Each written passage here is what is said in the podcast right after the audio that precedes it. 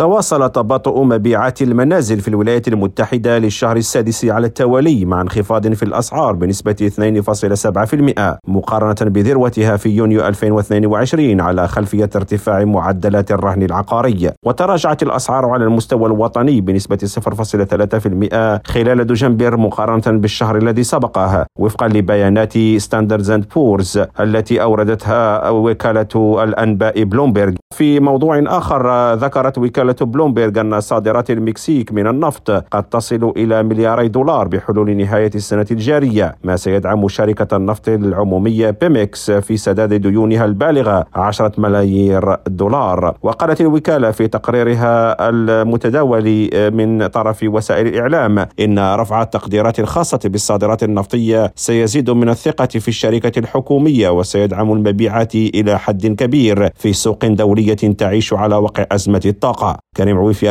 راديو نيويورك.